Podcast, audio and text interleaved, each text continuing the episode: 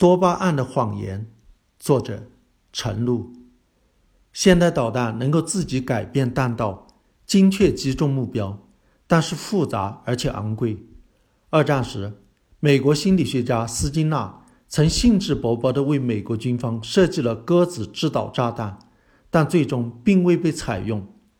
有没有一种方法比导弹更便宜，比鸽子更可靠呢？有的，就是用人来制导，也就是今天恐怖分子使用的人肉炸弹。美国的九幺幺事件就是这种想法的一次成功实施。这就是道金斯在其文章《设计信仰之岛的导弹》里描绘的情形：要让人像鸽子一样绑着炸弹，心甘情愿地冲向敌方目标，这怎么可能呢？但是我们可以通过一个美丽的谎言来达成目的。这个谎言就是宗教信仰。只要通过强有力的手段对一个人进行洗脑，让他相信死亡不是终结，而是重生。并且能够获得无上的幸福，就能够把它变成一个信仰之岛的导弹，带着对彼岸的憧憬，义无反顾地冲向目标。这是魔音的谎言。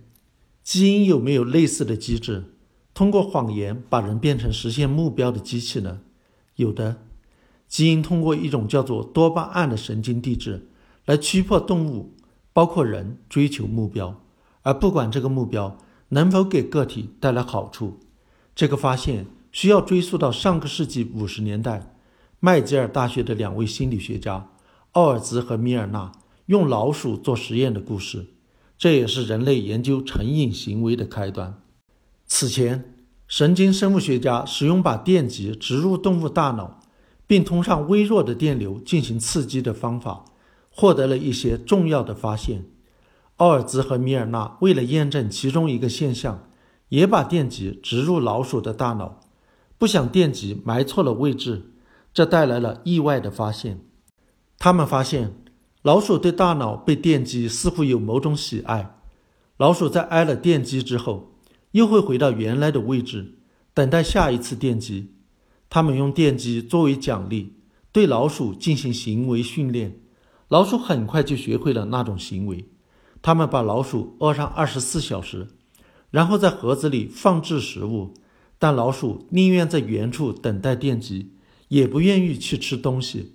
看来电击的诱惑比食物大得多。他们设计了一个装置，老鼠如果按压杠杆，其大脑就会受到电击。老鼠一旦发现了这一点，就会开始自动自发、永不停歇的自我刺激。它们可以不吃不喝、不眠不休。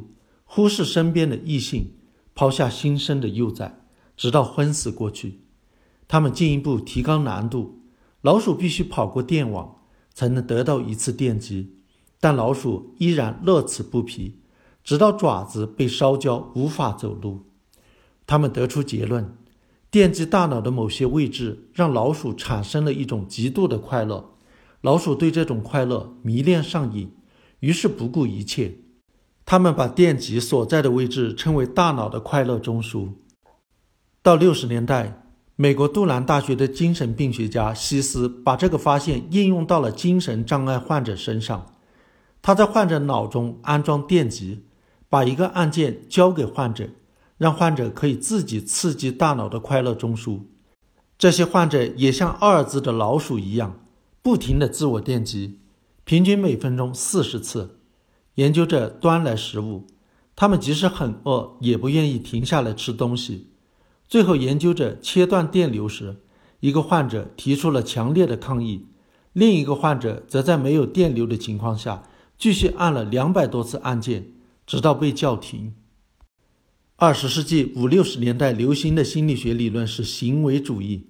行为主义认为，只有行为才是可测量、有意义的，什么感觉。想法都是主观的、不可测量的，不应该成为科学研究的对象。这种理论影响了科学家的观察，他们没有想到应该去问问患者，当电极刺激时是什么感觉。电击产生快乐，快乐让人更想要电击，这是非常合理的推测。除此之外，还有其他解释吗？有没有可能？那不是快乐，而是一个关于快乐的承诺，就像驴鼻子前面永远吃不到的胡萝卜。到了七八十年代，生物学家了解到，追求奖励的行为与神经递质多巴胺有关。研究者发现，如果用药物清空老鼠体内的多巴胺，老鼠就会对所有的事物都失去兴趣，包括食物和能够导致成瘾的药物。人们认为，电击快乐中枢会分泌多巴胺，动物获得其他奖励时，大脑也会分泌多巴胺。多巴胺让动物产生快乐的感觉，这种快乐推动动物去行动。直到现在，多巴胺还常常作为快乐的代名词为大众津津乐道。但是有一些问题，研究者发现，大部分多巴胺不是在得到奖励时或者其后产生。而是在得到奖励之前产生。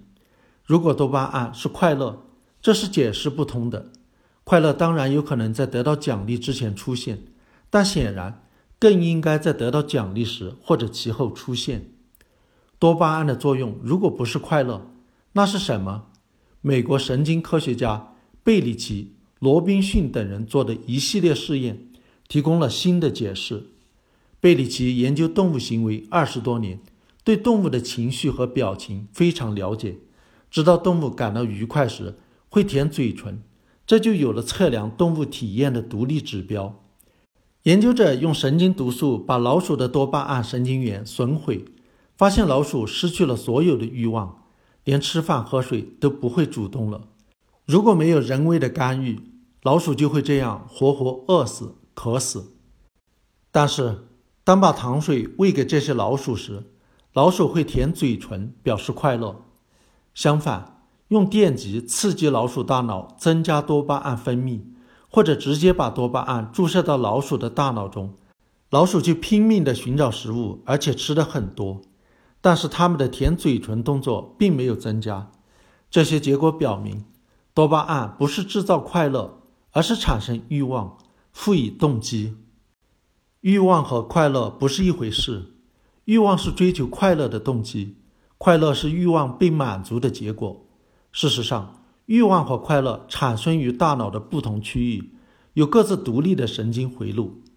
老鼠不停地按压杠杆，不是被快乐所驱动，而是被欲望所驱动。多巴胺产生欲望，它给了大脑一个奖励的承诺，但不负责兑现。被多巴胺绑架的大脑。会要求个体一次次去执行指令，即便根本无法得到预期的奖励。这增加了我们对成瘾行为的理解。事实上，成瘾者从其沉迷的对象中所获得的快乐越来越少，欲望却越来越大。成瘾行为是一种强迫性行为。想一想，当我们沉迷于手机、网络，不停地刷社交媒体，深夜迟迟不愿入睡。甚至连眼睛都睁不开的时候，我们真的很快乐吗？不，我们只是想要快乐。我们被多巴胺的谎言所欺骗，强迫性的去做那些其实无法带给我们快乐的事情。过去心理学告诉我们，要学会延迟满足，不要为了追求短期享乐而损害了自己的长期目标，后者才是真正对自己有益的事物。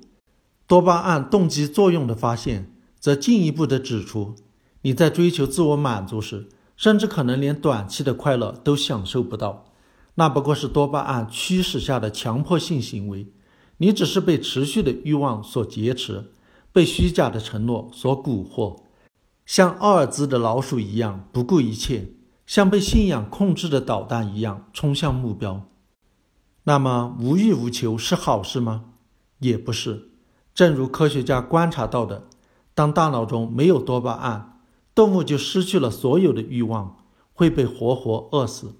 欲望让我们行动，去追求那些生存和繁衍必须的事物。没有欲望会威胁到生存，更不会有人类的发展进步。一些严重的抑郁症患者，就是对所有的事物都失去了欲望和兴趣，最后自杀。